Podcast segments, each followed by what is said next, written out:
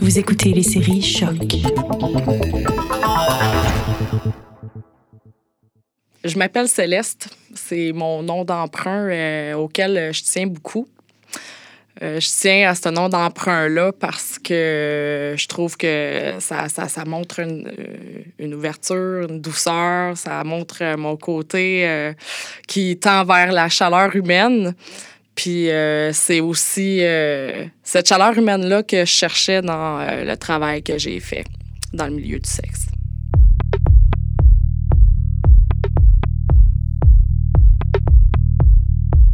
Étaillir. Étaillir. Étaillir. Étaillir.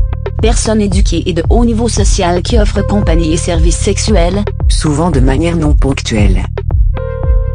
Une série podcast réalisée par William Morer et Ossine Mrewi avec l'aide de Roxane Chouinard.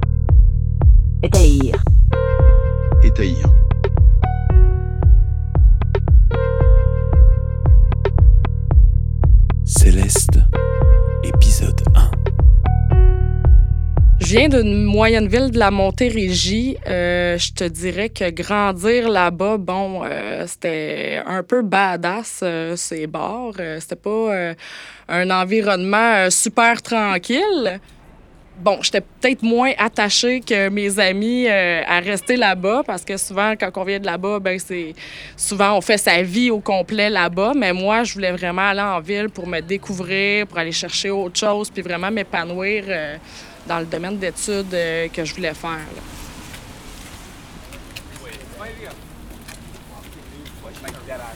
Je viens d'une famille euh, tissée serrée, petite famille. Par contre, euh, comme par exemple, euh, ben, mon oncle, je l'appelais mon oncle, mais en fait, je le considérais comme mon père parce qu'il restait euh, en colocation avec ma mère pas mal toute euh, mon enfance. Puis c'est ça, moi, mon père, je l'ai pas vraiment connu. J'ai tout le temps essayé de le chercher.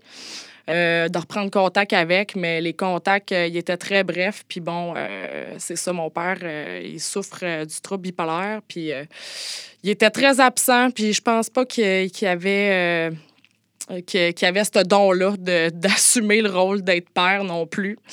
Fait que ça a été des efforts en vain pour essayer de le mettre dans ma vie, mais ça marchait pas visiblement. Puis bon, cet oncle-là, que j'aime beaucoup, qui est décédé aujourd'hui, ben, je le considérais comme mon père. C'est lui qui, faisait, qui me faisait faire mes devoirs. Puis, euh, bon, c'est ça. Des fois, quand que je pognais un air, je comprenais pas, ben lui, euh, il, il m'aidait. Puis, ma mère était peut-être moins bonne là-dedans.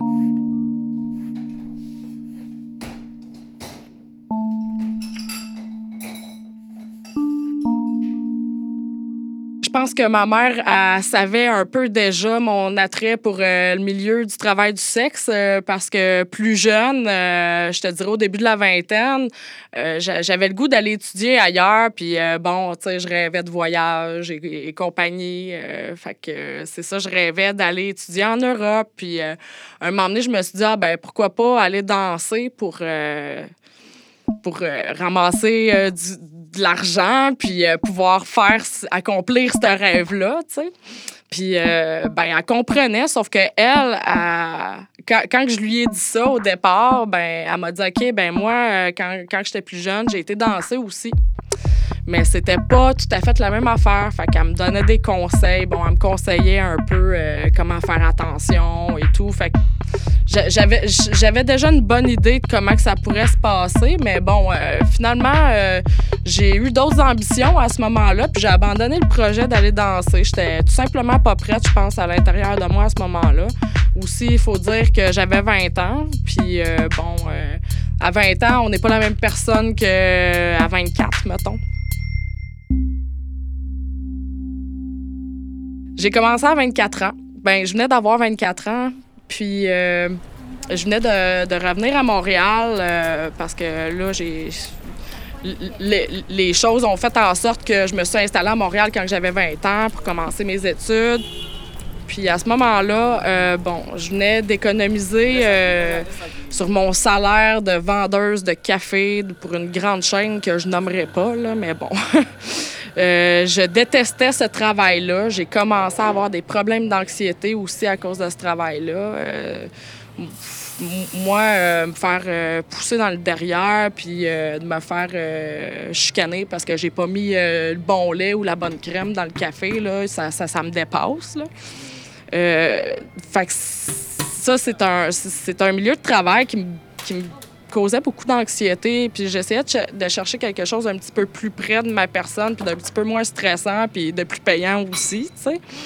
Puis l'expérience que j'avais dans la restauration puis dans les bars, moi, que j'ai acquis en région, c'était pas suffisant pour euh, ce qu'ils demandent à Montréal. Souvent, à Montréal, ils demandent une formation à l'ITHQ. Bon, euh, sais, quelque chose d'un petit peu plus poussé, là. Puis euh, visiblement, ben moi, j'avais pas de retour d'appel. J'allais porter des CV un peu partout, puis j'avais pas de retour.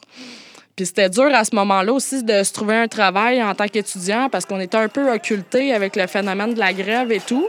Depuis cinq semaines, ils disent euh, haut et fort non à la hausse des droits de scolarité du gouvernement Charest. Ils sont des dizaines de milliers d'étudiants en grève. Les universités du Québec euh, seront paralysées pas mal cette semaine. On dit qu'on est rendu à 35 000 étudiants qui euh, sont en grève euh, au Québec. Il y a des manifestations, vous avez vu ça aux nouvelles.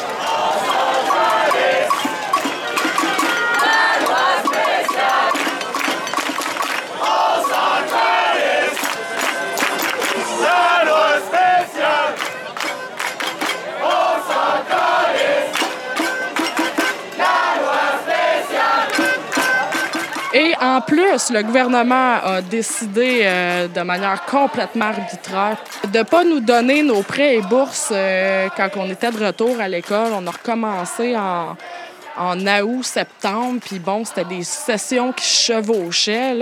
Fait que, euh, on rushait de notre bar parce qu'on avait bien du travail à rattraper, bien des choses à rattraper. Puis en même temps, peu de temps pour travailler. Fait qu'on était vraiment pris à la gorge, je pense, à ce moment-là. Puis je pense que j'étais pas la seule. Il y avait une colère aussi. Euh, cette colère-là de, de- d'être un peu laissée pour compte. Puis euh, je voulais, je voulais pas vivre dans la pauvreté comme j'avais déjà vécu euh, à une autre époque de ma vie. Euh, fait que euh, c'est ça. J'ai décidé euh, de contacter une agence euh, de danseuses.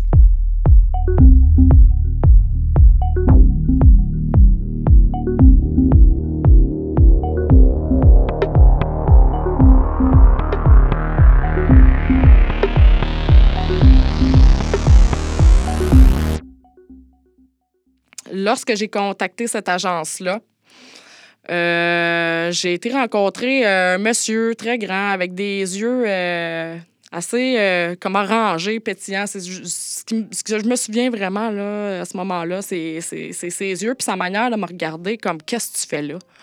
Parce que je disais, bon, que j'étais étudiante, puis tout, je m'exprimais super bien, j'avais pas l'air d'une fuckée, j'avais pas l'air d'une petite crisse, tu sais.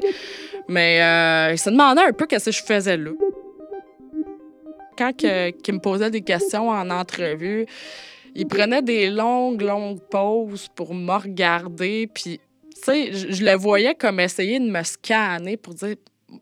Puis à se demander, voyons donc, c'est qui cette fille-là, tu sais?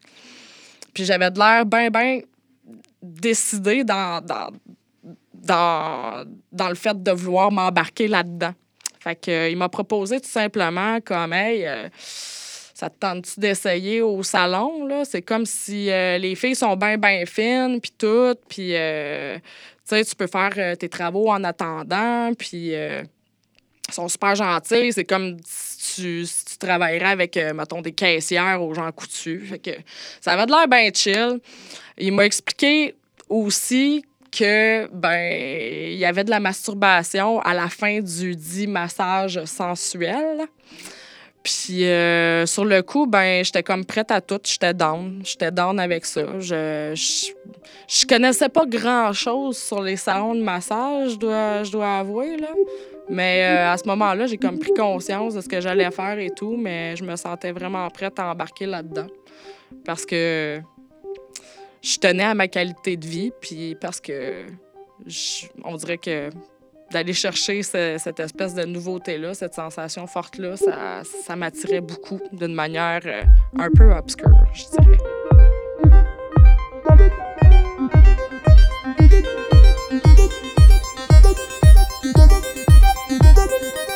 Ben, ce matin-là, je me suis levée. J'étais euh, un petit peu stressée. Je te, je te dirais que j'étais plus sur l'adrénaline qu'autre chose. Euh, j'avais hâte d'arriver là-bas, mais j'avais déjà vu les lieux euh, avant, quand j'avais été faire mon entrevue avec le propriétaire de la place. Euh, j'avais entrevu les filles aussi qui, a- qui allaient être là-bas. Je me suis préparée un peu avant. C'est sûr que j'ai regardé le site Internet de la place, j'ai regardé les autres filles. C'est sûr que je me comparais un peu. On se compare tout un peu. Là. Puis euh, bon, j'y ai été vraiment avec, euh, avec une certaine assurance, je dirais. Je suis partie de ma chambre, puis euh, juste avant de prendre le métro, j'ai été prendre plein de revues. J'ai acheté plein de revues pour être sûre d'être bien occupée, des, des livres aussi pour, euh, pour être sûre que j'allais avoir de quoi m'occuper si, mettons, les filles n'allaient pas me parler ou quelque chose dans le genre pour pas être seule dans mon coin à rien faire. Parce que, bon, c'est très, très long, des journées euh, de travail dans un salon de massage. Il faut attendre souvent puis longtemps. Ça, euh, ça le, propriétaire me l'avait dit. Fait que je me suis arrangée en conséquence. Je m'étais amené des travaux d'école aussi. Fait que j'arrive là. euh, première journée. Les filles sont super accueillantes. Sont- se demandent un peu qui que je suis aussi. tu sais. Ils sont pas, ils ont pas de l'air méfiantes, mais bon, ils me posent des questions. Puis moi, je je leur montre que je suis enthousiaste aussi à être là. Puis bon, là, euh, cette pièce-là, bon, tu sais, la pièce des filles, c'était comme une espèce de petite cuisine. Euh, Il y avait. euh, il y avait des ordinateurs aussi parce qu'on mettait nos annonces en ligne pour que les, pu- les, les clients puissent venir au salon puis euh, faire leur choix aussi. fait que euh, c'est ça. Puis il y avait les caméras aussi. On pouvait voir euh, qui, qui arrivait dans l'escalier. On pouvait voir ce qui se passait ailleurs dans les airs du salon de massage, mais pas dans les chambres, év- évidemment. Puis bon, je te dirais que la, la première journée, ça a été beaucoup de l'attente. Ça a été de jaser avec ces filles-là, d'a- d'apprendre aussi d'où elles venaient, puis pourquoi qu'elles étaient là. Euh, Il n'y avait pas de l'air aussi enthousiaste que moi, je te dirais, mais eux autres, parce que ça faisait un bout qu'ils étaient là. Mais euh, moi, bon, j'étais comme première journée d'école, puis c'était drôle parce que j'étais avec mon kit d'écolière, puis j'étais un petit peu trop enthousiaste à commencer. Puis, euh, bon, mon kit, je l'avais acheté dans un sex shop pas trop loin de chez nous. euh, puis c'était vraiment cliché, un peu Dream Girl. là. C'était marqué euh, Sisters Fellas sur euh, le sein. Puis bon, c'était un peu trop déguisement pour l'occasion. Mais moi, je le savais pas dans ma tête à ce moment-là. Puis c'est peut-être ça qui a fait rire un peu mon, mon boss puis les autres filles.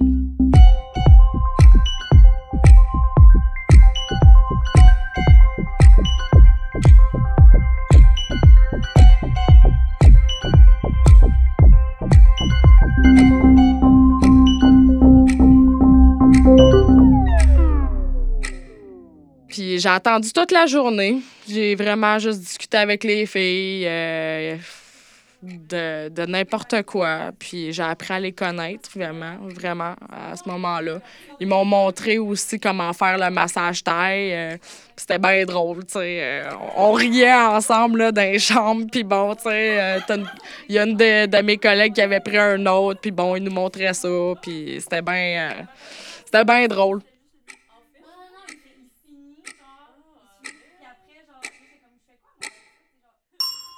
Cette première journée-là, oui, je me suis amusée, puis j'avais hâte que mon premier client y arrive. Puis finalement, à la fin de la journée, je suis bookée.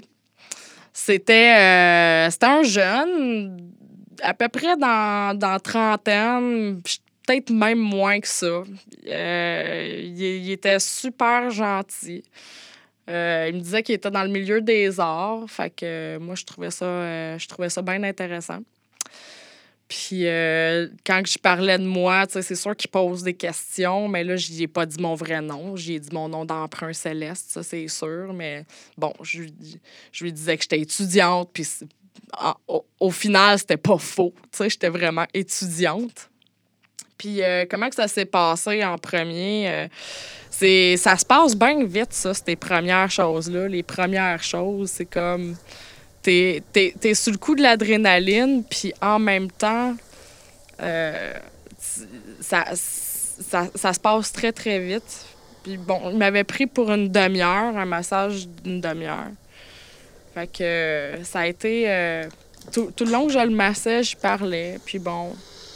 Euh, là, euh, à un moment donné, ben, il, je le trouvais pas laid non plus. fait que, ben, c'est ça, le rapprochement a été assez facile. Puis, c'est ça, dans le fond, j'y ai fait un beau massage. Je l'ai masturbé à la fin. J'étais bien content. Il m'a dit qu'il allait venir me revoir, mais il n'est jamais revenu euh, me voir finalement.